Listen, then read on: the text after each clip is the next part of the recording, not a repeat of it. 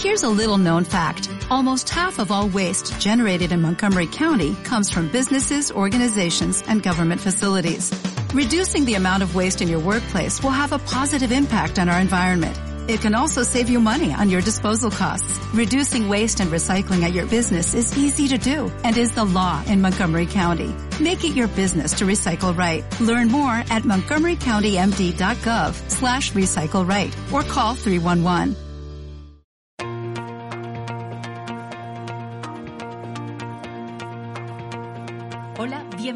Podcast de Chocolate para Cenar, un espacio de entrevistas a mujeres que salen de su zona de confort para buscar el equilibrio entre su vida diaria, sus talentos y necesidades. Algunas nos contarán sus experiencias buscando su propia buena suerte y cómo la alcanzaron. Otras nos dejarán ideas para que encontremos la nuestra propia. Todas son historias que nos inspirarán y demostrarán que podemos conseguir lo que nos propongamos. Soy Guasimara Acuña, especialista en marketing y comunicación y escribo en el blog Chocolate para Cenar. Y hoy vamos a volver a conocer una nueva historia de la que aprenderemos muchísimo. ¿Estás preparada? Pues comenzamos.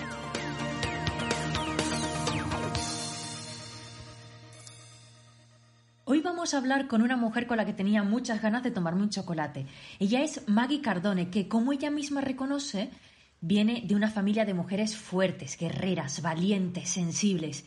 Y por esa fuerte influencia que ha tenido en su vida su familia materna, hace unos 12 años deja el centro de Barcelona, donde trabajaba en el mundo de la moda, y se va a vivir en medio de la naturaleza para llevar a cabo su proyecto de joyería sostenible, Las Cardone.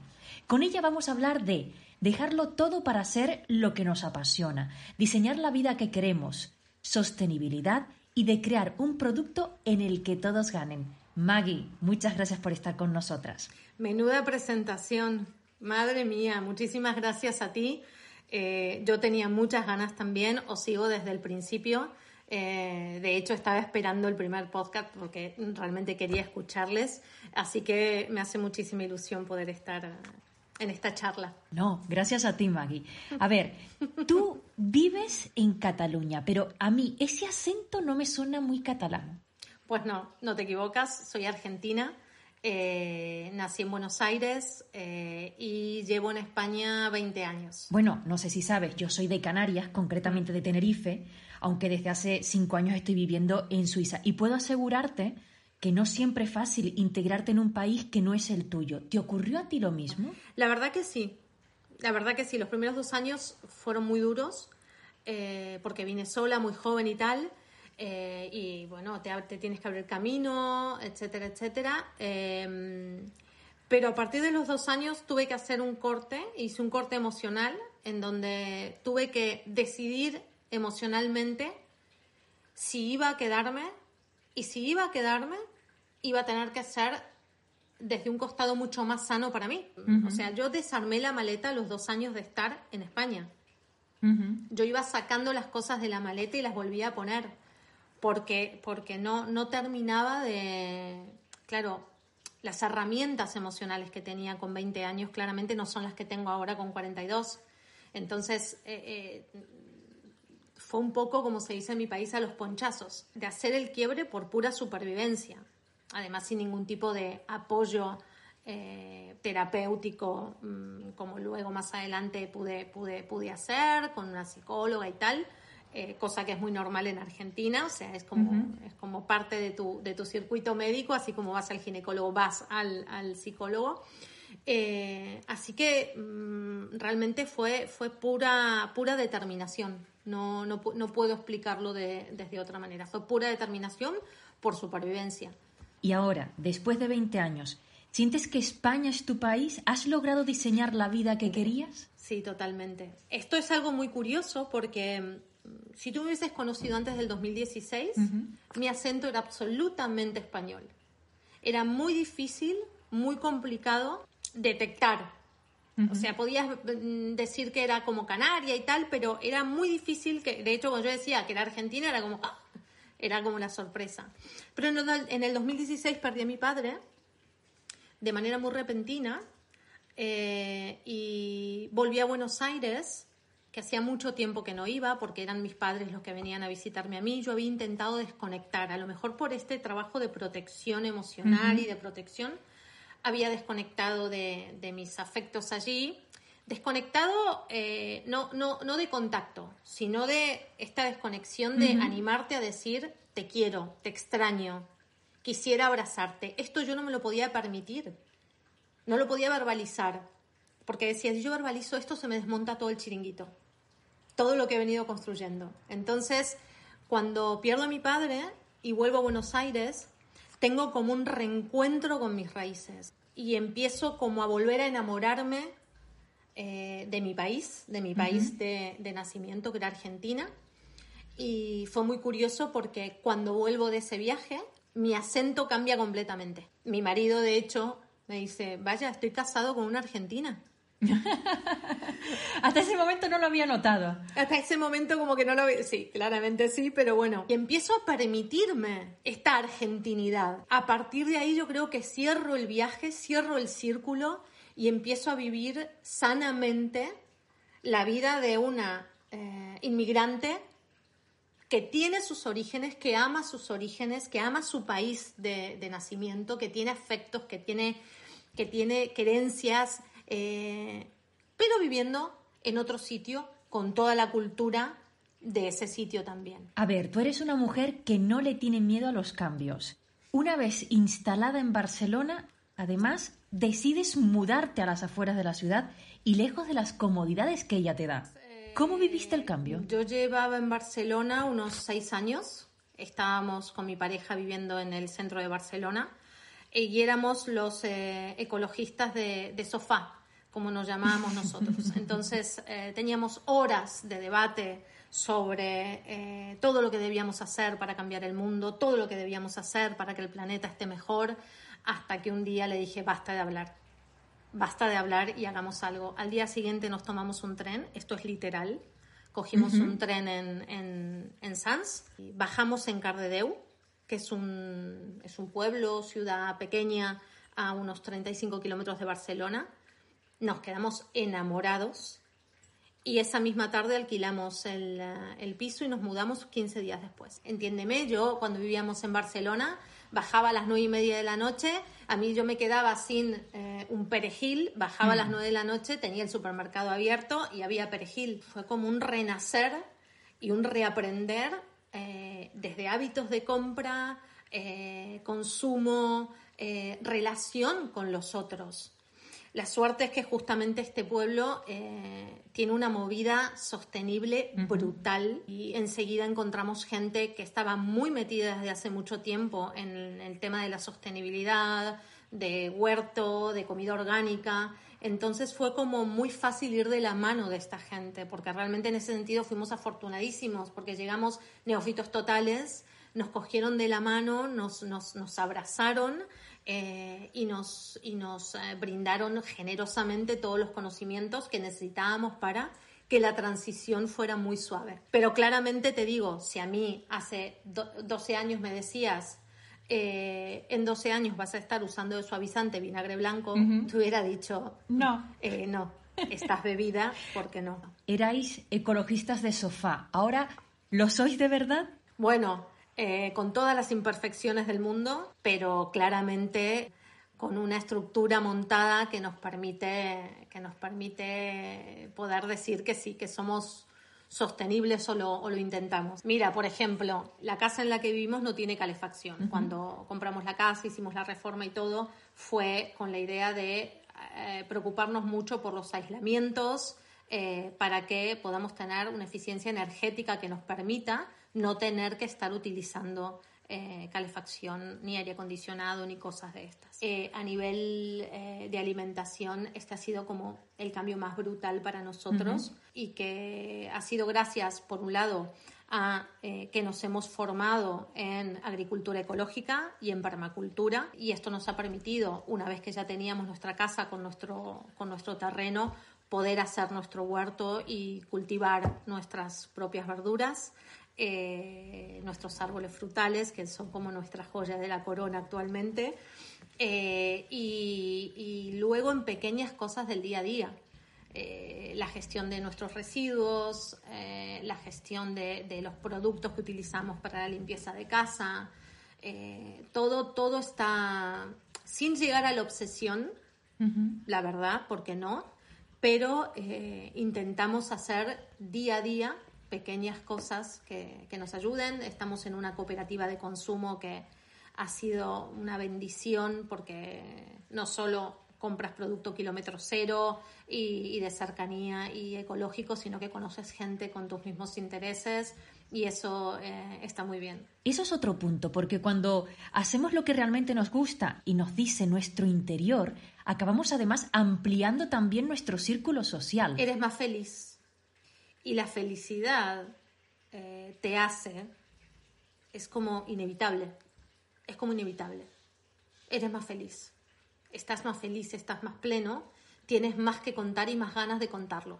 Maggie, hace unos meses, en plena pandemia y en tu proceso de ser cada vez más sostenible, decides aventurarte a seguir diseñando tu vida y lo haces con joyas sostenibles. ¿Cómo surge esa idea de las Cardone? Bueno, la idea era, fue mm, casi como, como inevitable, porque mm, mi experiencia de 20 años en el mundo de la moda sumada a esta pata sostenible, uniendo estas dos, claramente eh, el, proyecto eh, que, iba a comenzar o que comenzó tenía que ser sostenible y tenía que ser de moda, porque no quería ser una intrusa en ningún ámbito eh, si iniciaba un proyecto personal.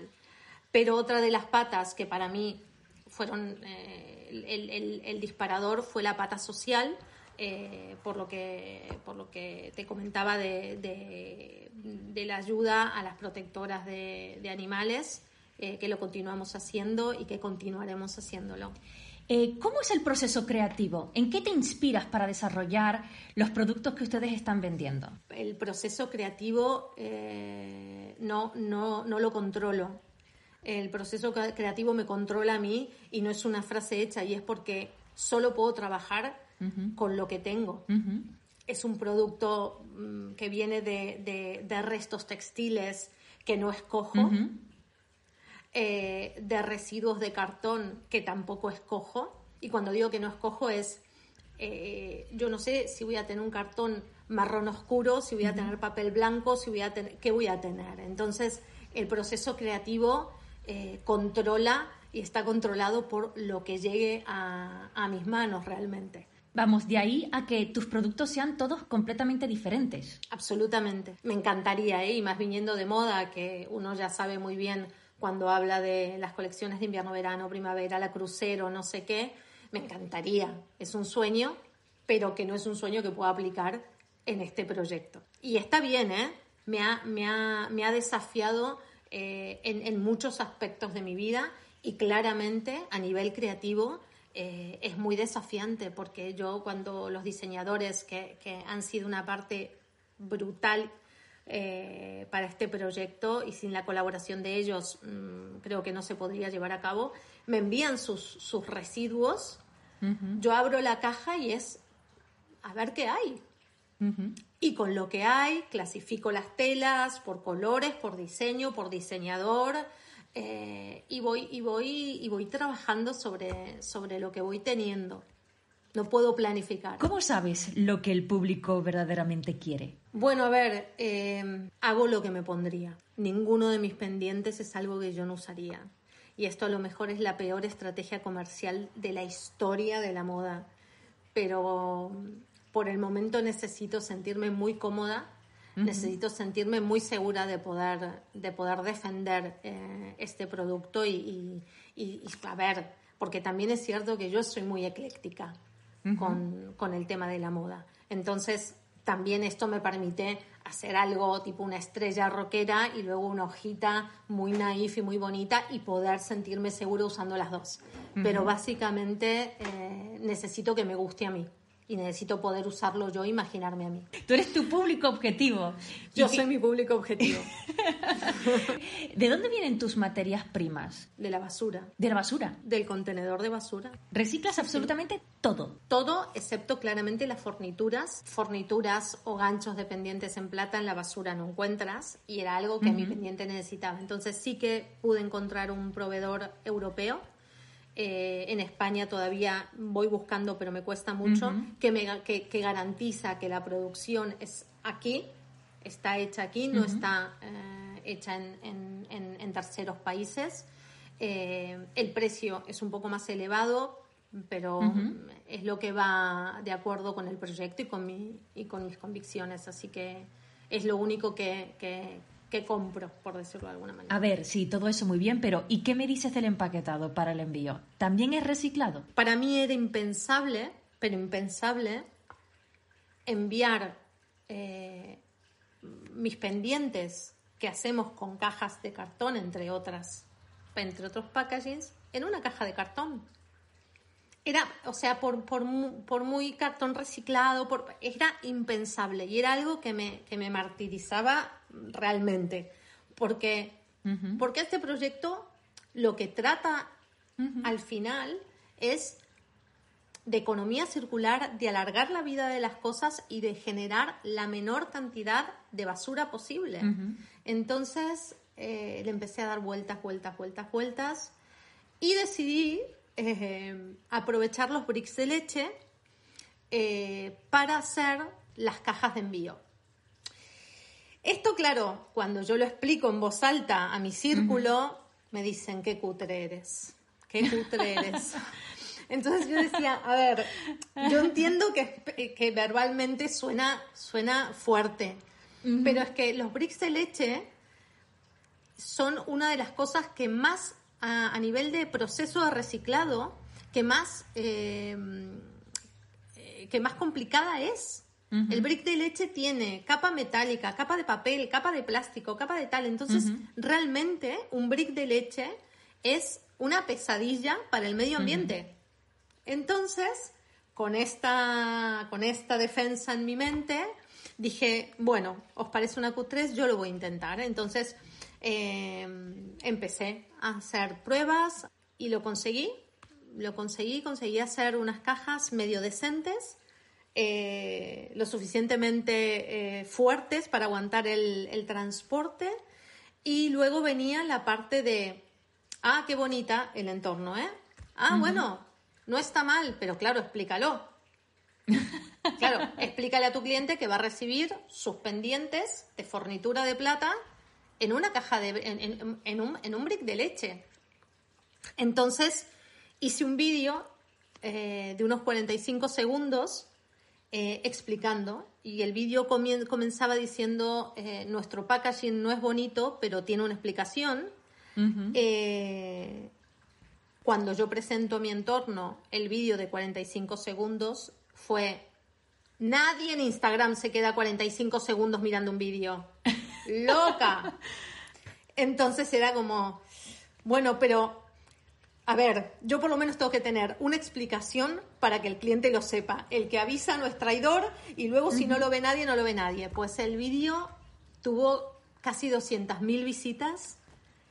Fue una locura el impacto que tuvo. O sea, me empezó a seguir gente, sobre todo de, Latinoamérica, gente de Argentina, gente de Chile, de México, eh, también de aquí, de, de España. O sea, fue todo, si, si, si tú me dices, ¿cómo sigues tú el tema de Instagram? Pues realmente lo que más me ha funcionado a mí en la, corta historia que llevo en las Cardores fue hacer todo lo contrario que te recomiendan hacer. Entonces, y, claramente con este vídeo sucedió. Em, y sumado a esto, eh, para proteger la joya pongo restos textiles eh, en lugar de tipo virutas de papel o tal. Así que bueno, pues esta es la historia de, nuestro packaging. Así, entre nosotras, ¿te vino bien seguir tu instinto y escuchar tu voz interior? Sí, sí, sí, sí, sí, sí, sí, claramente. Y estoy, estoy emocionada de lo, que, de lo que vendrá también porque solo llevamos cinco meses con este proyecto. Todo un trabajo previo de mucho tiempo de, para poder lanzar algo, algo en condiciones, algo, algo, algo vendible, algo comercial, pero realmente y llevamos solo cinco o seis meses y, y no, no, no, puedo estar más contenta. Si pudieras volver atrás en el tiempo, ¿qué es lo que no volverías a repetir? Mm, qué pregunta. Mira, a lo mejor si pudiera hablarle a mi yo de hace 18 años, le, hubiera dicho que no esperara tanto tiempo en, abrazar esta, esta eh, no, no hablo de esta nueva vida sostenible, esta argentinidad que me ha aportado tantísimo y que ha influido tanto en la Maggie que soy hoy en día, eh, gracias también a haber podido eh, reconectar con, con, mis raíces. Con este proyecto de las Cardone, ¿qué crees que estás haciendo bien? Em, yo creo que estoy haciendo bien, pero, y esto es muy egoísta lo que voy a decir, estoy relajando la, autoexigencia. Y esto me hace muy bien a mí y le hace muy bien también al proyecto. Si no se hace hoy, se hace mañana. Si no queda bien, se hace de nuevo. Y con esta calma. Y esto no era muy habitual en mí. Antes. Entonces, eh, por un lado esto y por un lado el reencuentro con el niño interior, que esto ha sido el descubrimiento junto con este proyecto. El ensuciarme las manos de espirulina hasta aquí, terminar con papel pegado en la cabeza, o sea, e, esta, esta parte que forma parte del, proceso creativo eh, me, ha hecho reencontrarme con una Maggie eh, niña que, que estoy disfrutando mucho. Maggie, muchísimas gracias por tu tiempo. Gracias a ti.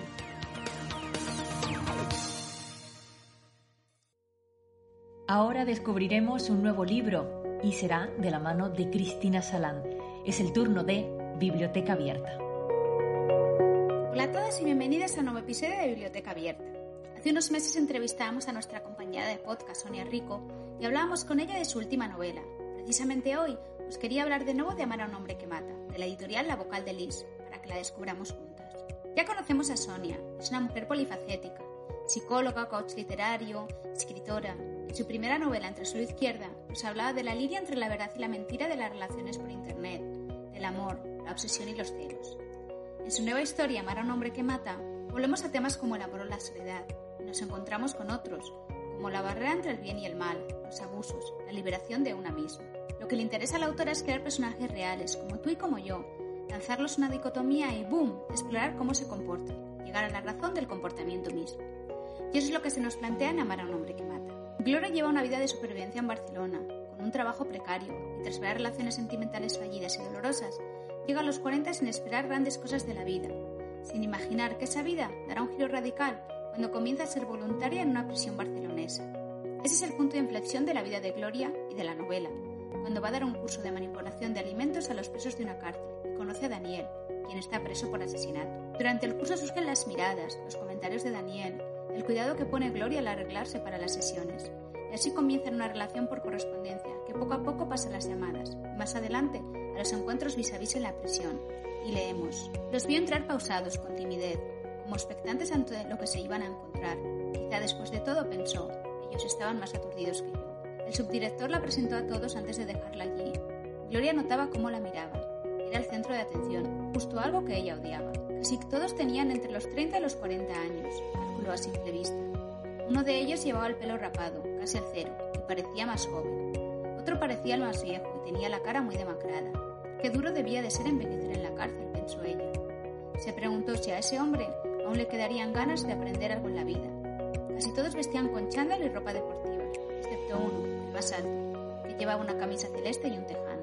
Gloria empezó a hablar como un loro y sin tragar saliva sobre los objetivos del curso, Leyó el temario, se encasquilló varias veces y se puso más nerviosa al ver cómo la miraba la funcionaria, retirada a un segundo plano. Y así comienza la relación entre Gloria y Daniel. Pero la novela va más allá de una relación amorosa, contada a dos tiempos, el pasado, la historia familiar de Gloria en su pueblo de Galicia, su llegada a la ciudad y las relaciones con otros hombres, y el presente, su monótona vida en Barcelona hasta que conoce a Daniel. Nos plantea cuestiones morales, como cuál es la barrera entre el bien y el mal, que lleva a una mujer a enamorarse de un asesino, cuáles son los límites del amor y de la amistad. Con esta introducción os animo a leer a Amar a un hombre que mata de Sonia Rico, a descubrir si Gloria acabará cambiando a Daniel, por el contrario, si será su cómplice. Os animo, en definitiva, a sumergiros en la literatura en femenino. Para triunfar en la vida tenemos también que dedicarnos tiempo a nosotras mismas. ¿Y tú te lo tomas? Pues es hora que lo hagas con Sonia Rico y su Escuela de Bienestar. Hola a todas. En este segundo episodio quiero seguir hablando de la autoestima. Si recordáis, el mes pasado pusimos las bases para entender bien de qué hablamos cuando nos referimos a la autoestima. Hablamos un poquito de qué se compone y hoy quiero explicarte cuáles son los cuatro pilares.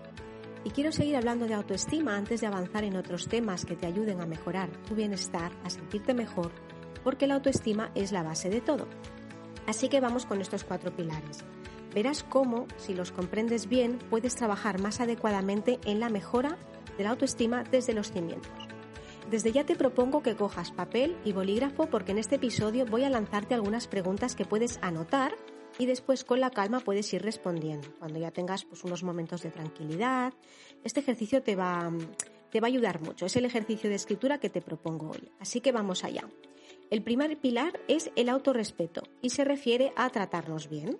Y para ello te sugiero que respondas a estas preguntas. ¿Cómo te tratas normalmente? ¿Qué te dices a ti misma si te equivocas? ¿Qué te dices a ti misma sobre ti, en general, sobre tu vida, sobre lo que haces? ¿Pones límites a los demás? En definitiva, ¿defiendes tus intereses? Es de lo que veníamos hablando en, en el pasado episodio. Vamos con el segundo pilar.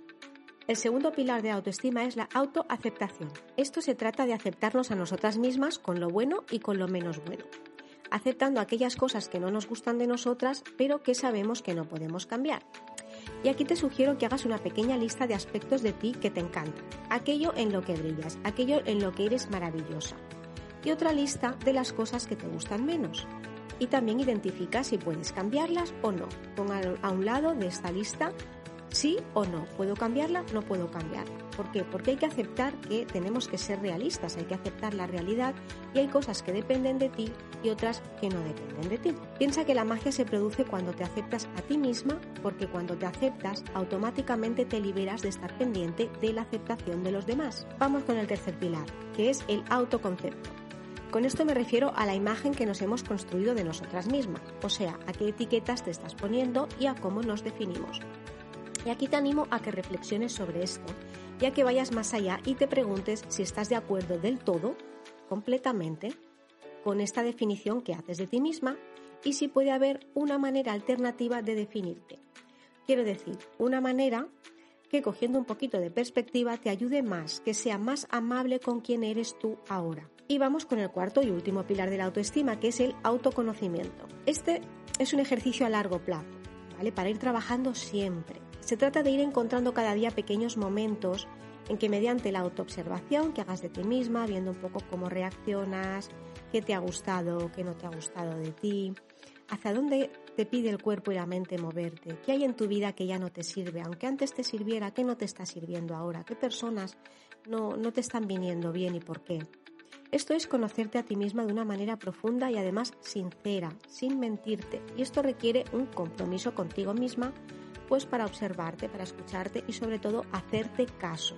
A veces sabemos las cosas y no nos hacemos caso, no somos consecuentes. Así que te dejo con este ejercicio, con todas estas preguntas y ya verás que te ayudará a conocerte mejor, a identificar los puntos clave para seguir trabajando en la mejora de la autoestima, que es nuestro objetivo, y para terminar lo hago con una frase que creo que es muy reveladora. Lo que piensas y lo que sientes es igual de importante que lo que piensan y lo que sienten los demás. Gracias Sonia, gracias por intentar mejorar nuestra autoestima. Y gracias también a Cristina por su nueva recomendación. Y cómo no, gracias a Maggie por contarnos su historia, por inspirarnos a diseñar la vida que queremos y a luchar por lo que creemos. Yo aprovecho en nombre de Cristina Salán, de Ángela Rodríguez Verge y de Sonia Rico para despedirnos hasta septiembre. Vamos a hacer caso a los consejos que nos ha estado dando Sonia hoy y nos vamos a tomar un descanso para recargar pilas y regresar en septiembre con más fuerza. Ha sido un gran placer acompañarte en estos meses. Gracias por estar con nosotras. Feliz verano.